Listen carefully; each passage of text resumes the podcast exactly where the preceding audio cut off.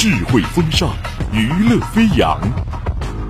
您现在收听到的是《星火之声》网络电台。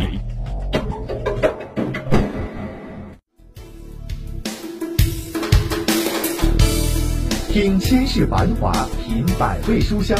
星火故事会与你一起品味百态人生。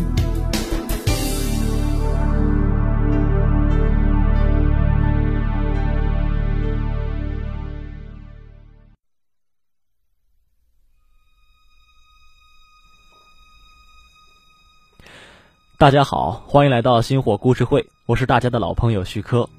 上一次火烧白宫的故事，我们为大家介绍了英美战争的开端。美国的赫尔中了英国布洛克的计谋，让这一次战役成为历史上十分少有的，也是十分出名的以少胜多的战役。而在这之后呢，美国又持续进攻加拿大，攻城略地之中又吞并了不少领土。时间来到了一八一四年。这是欧洲甚至整个西方国家历史上都极为重要的一年。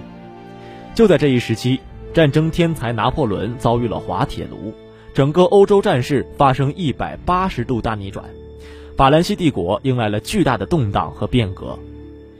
一八一四年的四月，拿破仑在欧洲反法联军的步步紧逼下退位，英国从欧洲战争的泥潭中抽出手来，终于有机会扭转身子。准备痛击在大西洋彼岸的某个新生国家了。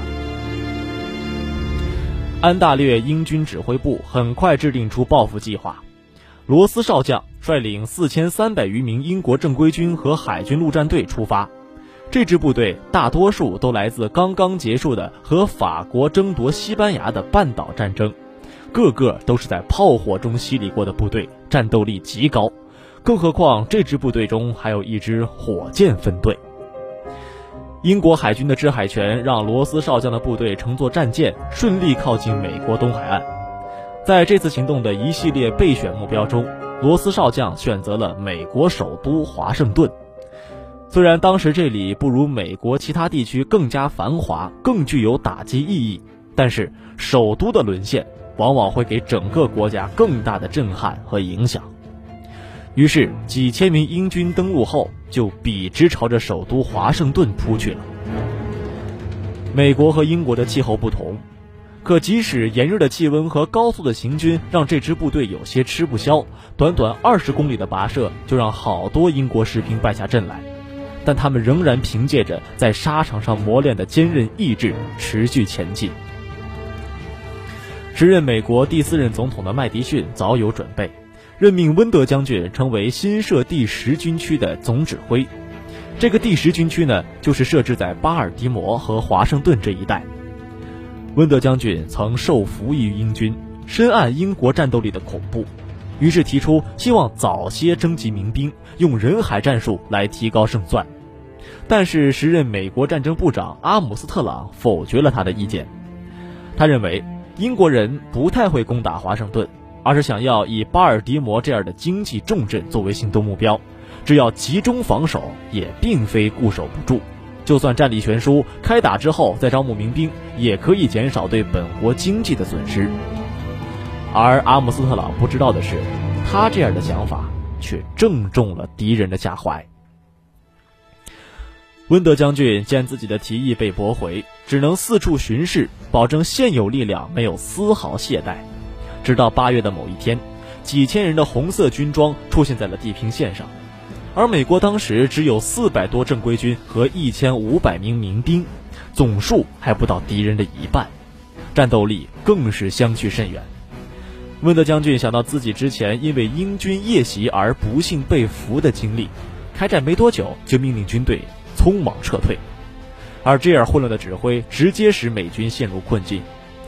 因为原本炮兵在布莱登斯堡周围的高地上已经驻扎好了，可以控制两条通向华盛顿的重要通路。可是，在收到温德将军的命令后，他们也只能匆忙撤退，白白放弃了战术优势。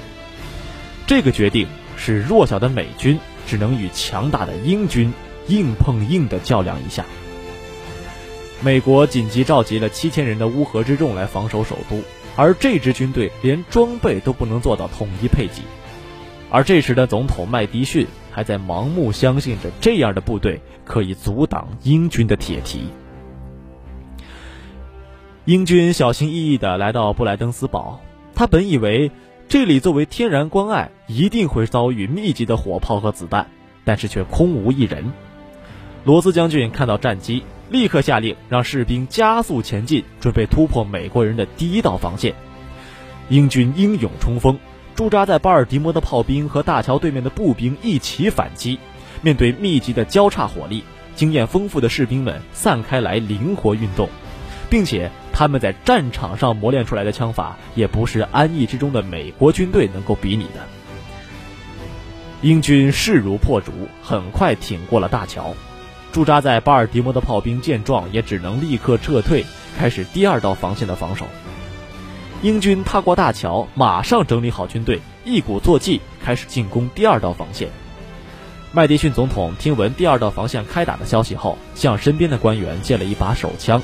而很多的白宫政要都一起出去，要远距离见证这场战役。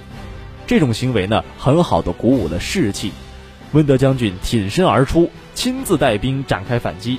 而当时美军的各个部队也一齐冲锋，保家卫国的热血在他们胸中激荡，让所向披靡的英军一时也难以招架。就在此时，一小撮英军在阵地上架好了一些架子。不一会儿，一串串火舌窜入了美军阵地，这，就是英军的秘密武器——康格里夫火箭分队。这种武器在战场中大放异彩，虽然有时候火箭会掉过头来炸伤友军，但是仍然给美国军队造成了不小的伤害。英军继续突击，美国海军准将巴尼带着自己的部队前来救阵，虽然三次击退英军。但是因为温德将军再一次的撤退命令，让前线断了补给，他也无奈被英军俘虏。至此，美国基本完全溃败，而面向华盛顿的大门也就此完全敞开了。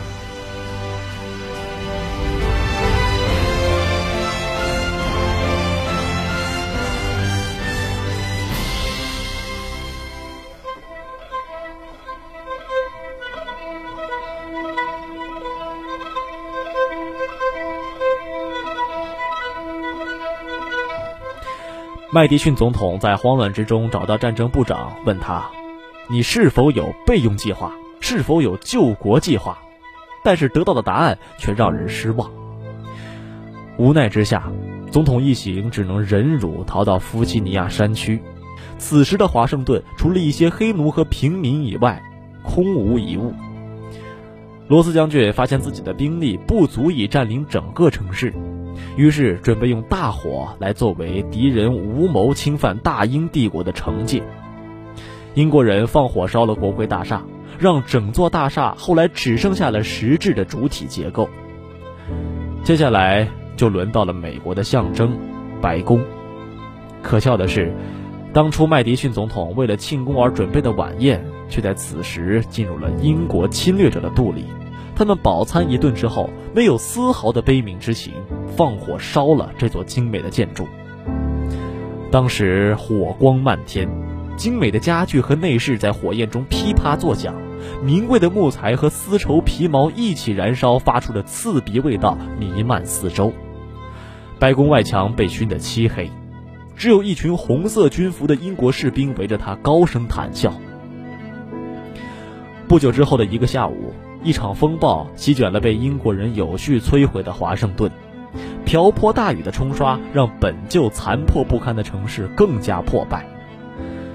虽然之后的英军在巴尔的摩受到了顽强的反抗，连罗斯将军也被狙击手击杀，但是这一场焚烧首都的大火，却成为了美国历史上耻辱的一页。